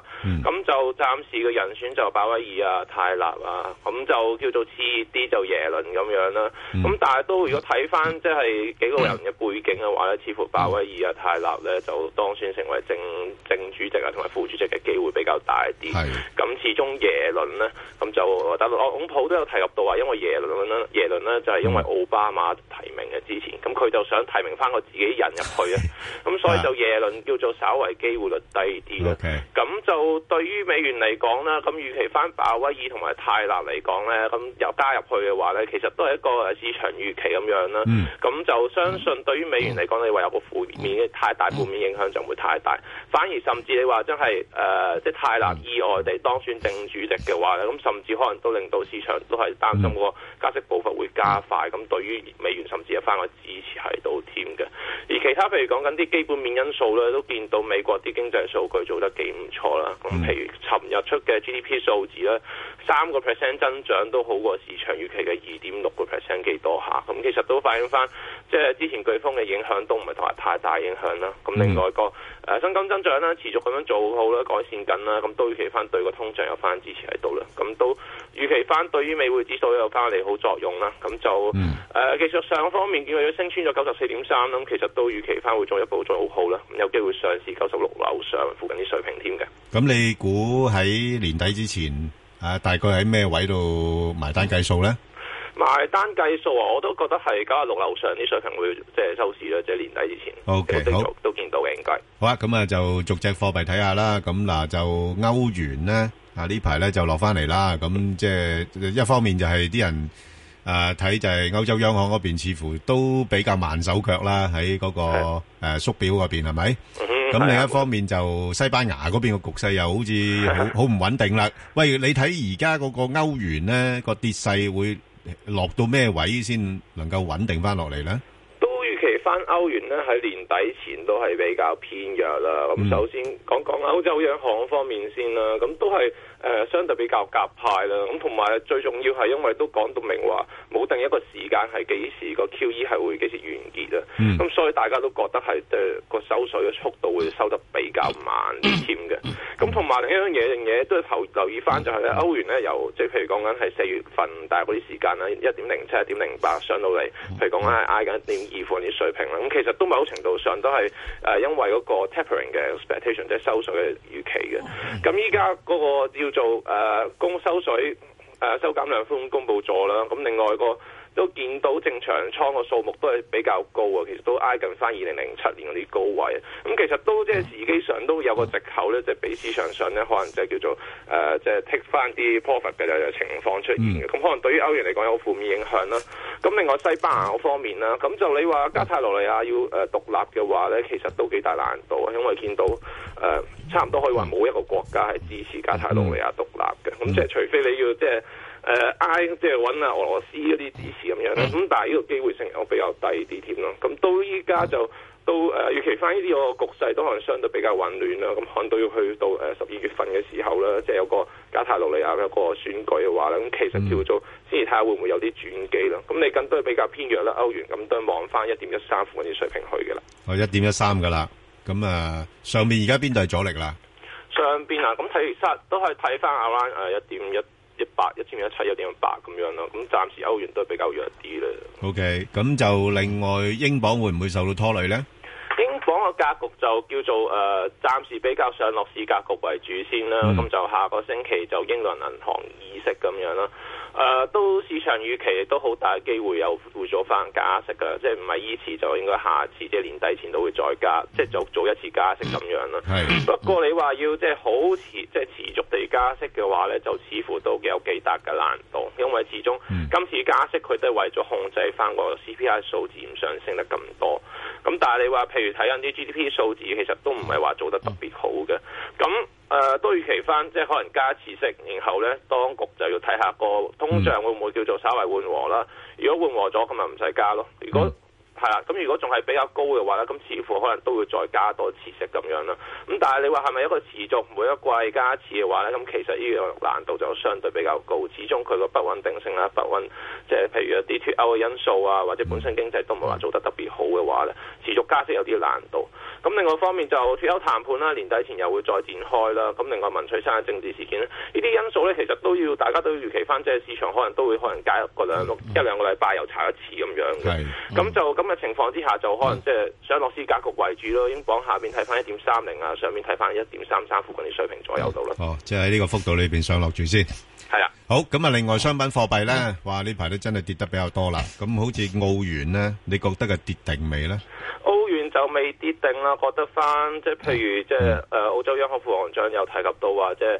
勞工市場有大量個閒置生產力咁樣，咁其實都某程度上都誒、呃反映翻，似乎佢哋覺得翻個誒、呃、勞工市場都有個弱勢喺度啦。咁而且佢都覺得翻呢，即係即使個閒置個生產力咧被消化嘅話呢個薪金增長呢，似乎都係佢覺得咧都係比較偏低嘅水平嘅。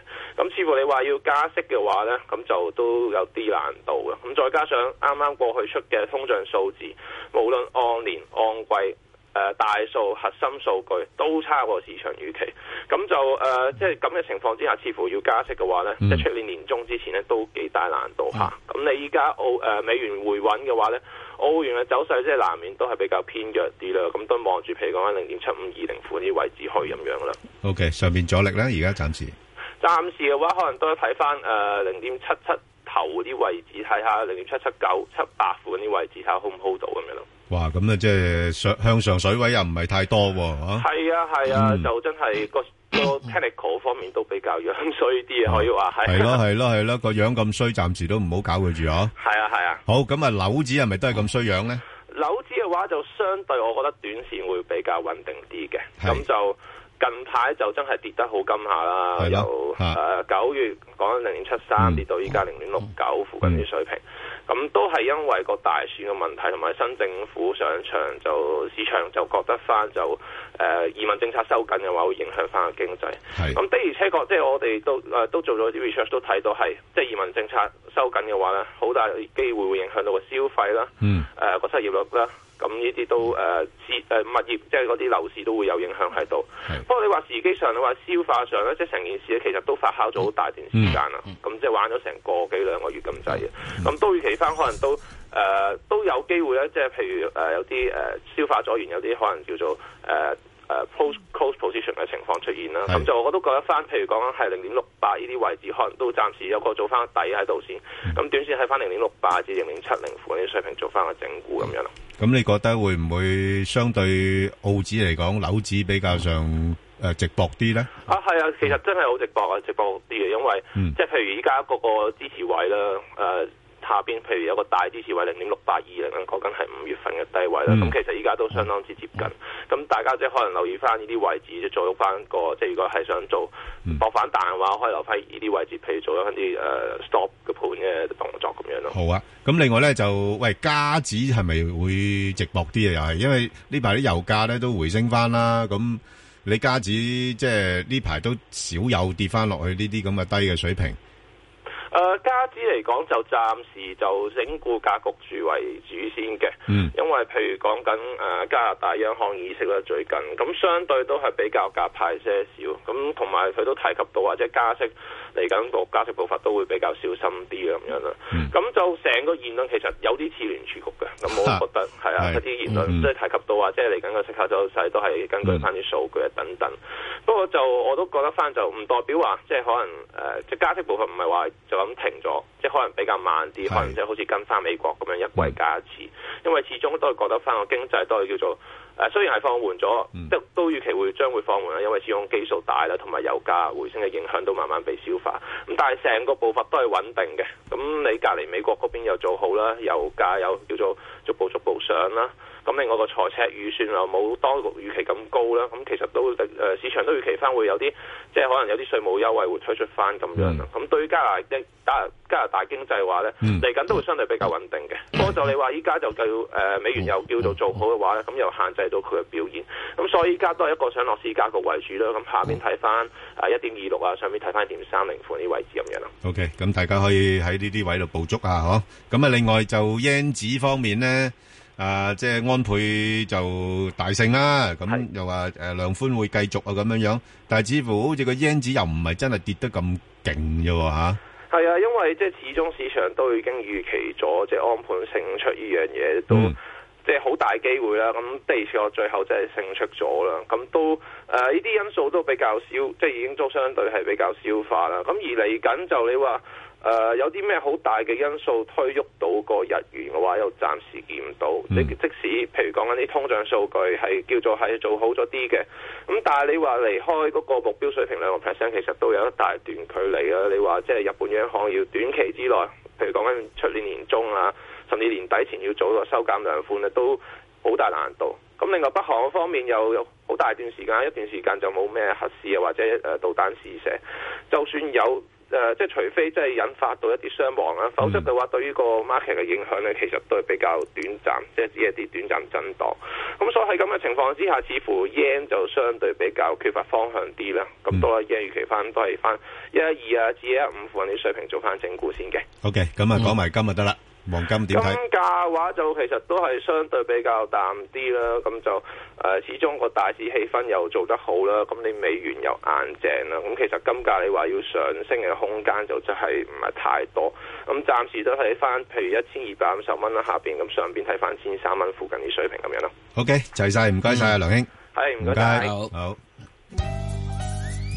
由道路安全議會、香港電台第一台合辦，道路安全第一日，有道路安全大使羅蘭、鄭子誠、陳柏宇，仲有 JW、谷子喬、Super Moment、葉巧林、魏雨森。加埋香港電台第一台各大節目主持人，齊齊宣揚道路安全信息。十一月一號下晝四點，黃大仙中心北館隆重舉行。香港電台第一台全台總動員一定你。投資新世代，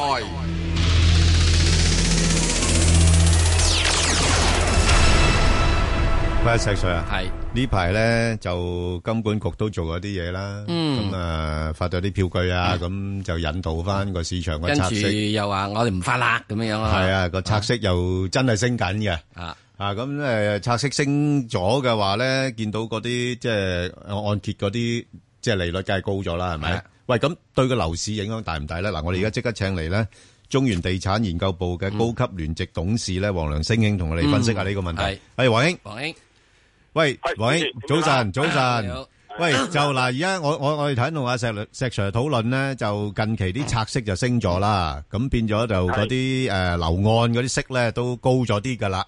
喂，咁樣對個地產市場影響大唔大咧？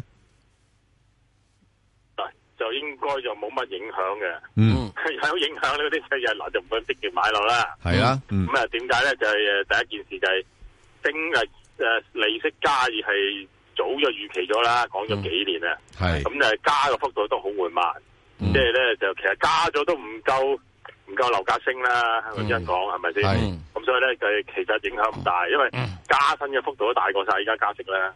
係。咁呢呢個呢個诶新樓同二手樓诶個分別又大唔大咧？誒冇所謂嘅，供樓嘅都係浮息嘅。嗯而家點以人就買舊買新樓同買二手樓咧，最大嘅差別咧就係新樓有啲誒所謂一誒按揭優惠啊，令你個首期減少，所以咪咁多人湧去新樓度買咯。嗯係咯二手樓就冇啊嘛，你今個年死咗嘛，嗯即係除非你係。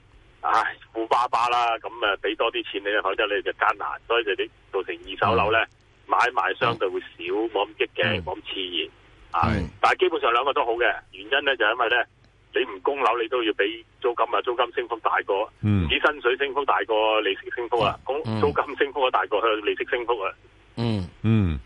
喂，嗱而家一般咧，出边而家租金咧，大約升咗幾多幾多度啊？譬如以同舊年誒對比，依家頭嗰誒誒七七八個月咧，升咗六七個 percent，六咁咧七個 percent，就應該係臨尾第四季咧，就應該就橫行一段日子，嗯咁即係即係全面落嚟都係七八個 percent 嘅啫。啊啊，但係都好好勁㗎啦！依家因為個個基數個基數大啊 嘛，以往咧，以往每一年份係咪都係升六七個 percent 咧？每年誒唔係睇個經濟狀況。係啊，經濟唔好嘅時候咧，升誒誒，即係兩個 percent 到三十 percent。啊，經譬濟如好咧就譬如而家5%而家啦吓，你由你印象記憶啦，由二零一零年開始，唔好講太遠啦，二零一零年開始，去到今年二零一七年，誒邊啲年期到係升咗兩個 percent，邊啲年期升咗呢個七個 percent 咧？哇，咁就記唔到咁多啦。啊，你就知道要要記得啦，要你記得。就咧，盡量咧遠啲啦，我哋對比下一個啊。 你好似石 Sir 你咩？ 好似電腦咁 樣，石 Sir 真係記得㗎。你哋要你要記得。嗱，星期三嗱，即係最最近就係誒三年前嗰陣時，係係係啱啱咧就話美國誒要加息，嗰段係日子經濟就就增咗一少，嗰段日子啊升最升幾乎冇乜點升，係跟住咧誒誒六一六年咧，即係一五年最最誒即係升得最少，嗯到一五年升得多。係啊，咁誒誒一一六年升得多，開始嗯慢向上升。咁係今年就升得再多啲，係咁之前咧嗰年咧又升得高嘅，即係一四年我記得係升得多嘅，嗯即係一年高一年低。咁其實主要係睇經濟個嗯預期係點樣嘅。嗱，如果你現在咁估計嘅話，喺二零一八年嗰個租金嘅升幅會有幾多咧？估計嗱，而家成日都有陣時估有樓價升幅，好少人講租金升幅嘅預期。嚇，係啊，少啊，係因為咧就係租金升極都係咁嘅樣。係嗱，主要就係我覺得明年咧，誒個升幅比今年仲好啲，可能接近一成。上一啊成嗯咁原因就一好簡單就睇經濟。好嗯啊，睇經濟睇收入。嗱，如果租金上一成嘅話，咁誒你樓價都全港十八區不一致均勻㗎。咁如果租金升一成嘅話，邊啲地區 租金升幅會係誒、呃接近一成或者超過一成？邊啲地區咧會係低過一成咧？唉，咁一定係市區，尤其是港島市區。港島嗯市因為區，嗯冇乜新供應，啊係冇乜新供應。嗯，啊，咁誒新界就會升得少，嗯啊普遍少好多，因為咧我哋啲工業喺晒新界，尤其是西北，西啊噶即係西北新。樓多係真係會會會扯低，即係你個我哦扯低租金房啊升啊。。如果西北嘅啊話，即係就即使係屯門區啊，誒誒元朗元朗最犀利區元朗最犀利元朗係啦，即係變咗元朗嗰邊咧個租金升幅咧就可能會慢啲啦。係啊，低過晒個平均水平。啊，即係話租屋啊咁啊嗰啲人咧啊，如果想租平啲嘅咧，你就要俾多少少交通費，就係去元朗嗰邊睇啦，係嘛？啊，唔止俾多，俾多好多交通時間。係係俾多啲交通 費呢個最緊要交通時間嗱時間緊要過錢啊！喺香港因為點解咧？而家呢個情況之下，買樓咧好多時啲人咧都已經覺得就話，哇，大佬誒好難買啊，咁都要諗下租噶嘛，係咪啊？咁啊，係嗱，如果租嘅話咧，咁你就睇到啦。咁有啲係誒，有啲有啲新樓業主佢買咗之後咧，佢又即係即刻就好急於要揾人去租下噶嘛。咁、你估計啊嚟緊啊，嗱咁啊以元朗區計啊，喂介紹有啲明年嘅筍盤，嗱即係佢到時要入嚟啦。我哋而家唔講買樓 啦，唔講買樓住啊，講下租盤先好冇啊？先講租盤。你想買樓收租啊石 Sir 唔係，即係我而家咁啊我而家想租樓住啫。啊你想租樓住？係哇！你嗰間嘢嗱咁樣嘅情況之中咧，咁我想請問元朗嚟講嘅時咧，大約邊啲即係有啲係誒新盤咧，係嚟緊二零一八年就係入伙嘅咧？誒嗱誒元朗就好簡單。嗯，離開市中心嗰啲咧，嗯有幾多揀幾多，好平嘅，即係譬 OK 如唐人新村嗰啲啊，係啊好多嘅，即係唐人新村落石，啊係啦，係嘛甚至考別墅都租租萬幾兩萬蚊嘅啫，但係咧就真係好喂，別墅萬幾兩萬蚊租咩？一萬尺啊？哇！喂，唔係唔係嗰啲，我哋我我哋嗰啲好多別墅喺嗰度嘅，係咁但係咧其實講都冇用嘅，因為 我講完啲人都唔會租嘅，因為咧真係偏僻。要揸車，打打工啫，打工啫，打工仔咧冇可能支付嘅，即係要揸車就得，係咪啊？有車就得。你冇可能支付支付時間，嗯你有車冇噶嘛？你打工仔，你翻到去 核心區，你揾地方泊車，啱明白啊嗰明啲白費用係嗯啊，咁所以咧，其實就就即係所以點解香港人咧就係點都執晒喺市區住，係即係我講咧就係話佢知道現實係咁，但係係點解佢咁鬼租都執喺市區咧？因為佢花唔起個交通時間，係即係啱時間緊要過命啊！係喂阿黃兄啊劏房咁值錢啊！à? ờ, 黃兄啊，而家咧，誒誒，我都諗緊呢個問題啦。哇！我哋都就嚟登陸噶啦，登陸嗰啲要 退休嘅，會人口老化。喂，老化嗰啲會唔會形成有一批呢啲咁嘅人咧？可能咪咯係，誒誒會遠都唔緊我哋要而家㗎。係啊，係啊，我懷又念我都唔出社係㗎我又唔出社區，唔出去市區噶啦，係咪？又唔使翻工，係嘛？係咪？啊我整窿整窿過隔離個墟，係啊嗰個超市度買少少嘢啫嘛。係啊。咁有邊啲嘢呢啲咁嘅嘢益益益誒筍盤咧？筍盤啊！嗱，即嗯係如果嗱退休咧，理想你有間屋咧，嗯你喺香港咧，即係其實喺間屋村咧，你應該嚟收租嘅。嗯人就退出去，啱翻國內又好，翻去加拿大都得。哦哦，嗯但係咧，依家仲未大規模出現呢種情況。係咁啲人咧，仲係努力緊，因為咧，嗯越我估計咧，延遲退休嘅情況會喺香港出現。係嗯所以咧，呢個唔係即係一個急切議題。係六啊歲以上都要繼續做，因為要幫啲仔女供樓啊。嗯係唔係啊？係香港真係唔夠人啊！哦，唔夠人。唔夠人種就係啊，即係即係唔一定幫仔供樓嘅，啊一依家唔係幫仔供樓，係借筆錢俾你做首 期嘅，通常供樓嘅。啊啊！借筆錢係嗰啲現整有錢㗎，唔係呃層樓去借啊㗎。即係我我我譬如講幾百萬退休嘅，我俾一百萬你啫，我唔會死㗎嘛。啊咁咁咪就係要自己再做長啲，佢補翻條數咯，黃兄。嗱，你我又想問啊，阿黃黃兄，你估計呢個去到嗱，而家你都延遲退休啊？而家一本人嚟講咧，即係退休之後咧，你估即係而家睇得到啦吓，即係嗰啲咁嘅已經嗱供完樓又登錄嘅，即係佢哋仲出去做嘢嘅，咁佢做到某個階段都會有唔做噶嘛。咁到時個個好似你咁話，啊我將間屋咧讓咗出嚟，跟住我就去國內住啦，去翻加拿大住啊或者去咩住啦。你估呢個現象幾時會出現啊？嗱？誒，呃大概未來五至十年慢慢會出現呢種情係況，即係越嚟越多呢啲所謂即係高生育高峰期嗰啲啊，係即係戰後高峰期嗰啲係啊紛紛，即係你想遲退休都差唔多要退休嗰啲啊。係咁就我估計會出現呢種情況。係咁就，但係咧依家都係估啫，即嗯係即係五至十年啦，唔知將來會點。係嗯咁就誒誒翻國內住嘅機率唔嗯高，我成日都覺得，因為有樓嘅人咧，通常都都係有外國護照嘅。